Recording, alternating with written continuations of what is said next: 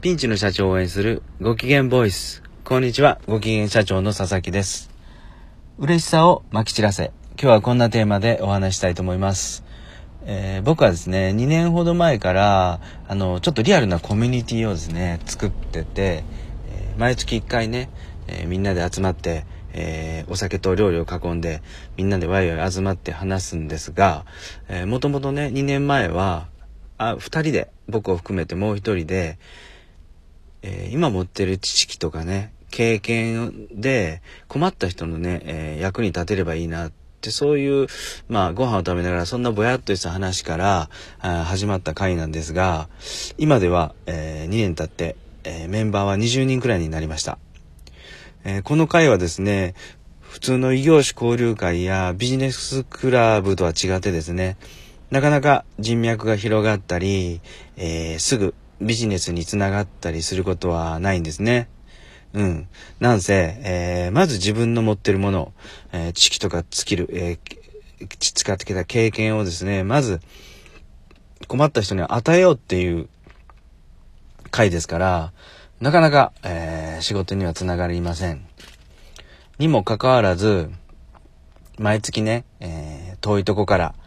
え、何時間もかけて、片道何千円もかけてやってきてくれて、困った人がいたら、まあいろんな悩みありますもんね。えー、経営の悩みであったり、えー、個人の悩み、えー、資金繰りや、えー、人材が多いのかな。え、それとかもっと言うと、え、教育とか、まあ、夜の営みまでですね、いろんな悩みがあったりします。え、そういうことをね、今、経験してきた人たちが、まあ、これ僕わかるよとか、ちょこれこうしたらいいんじゃないとかですね、そういうことを言って、なんとか、誰かの役に立とうっていう回なんです。それって僕わざわざ遠いところから来てもらって、まあ、どっちかというと、マイナスですよね。あの、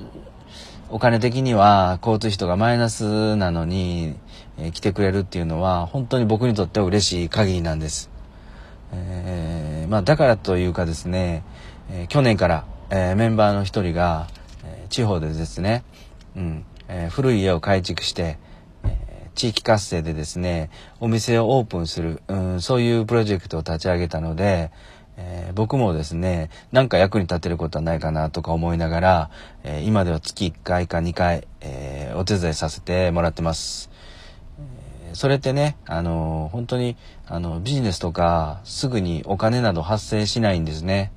うん。でもでも、あの毎月来てくれて嬉しかったり、え僕が言ったことによって、え嬉しいって言ってくれたことで、僕もそれでまた嬉しいしですね。うん。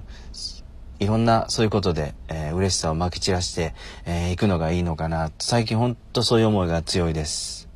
えー、来てくれてよかったとか、えー、これやってくれて本当よかった。ありがとう。嬉しかった。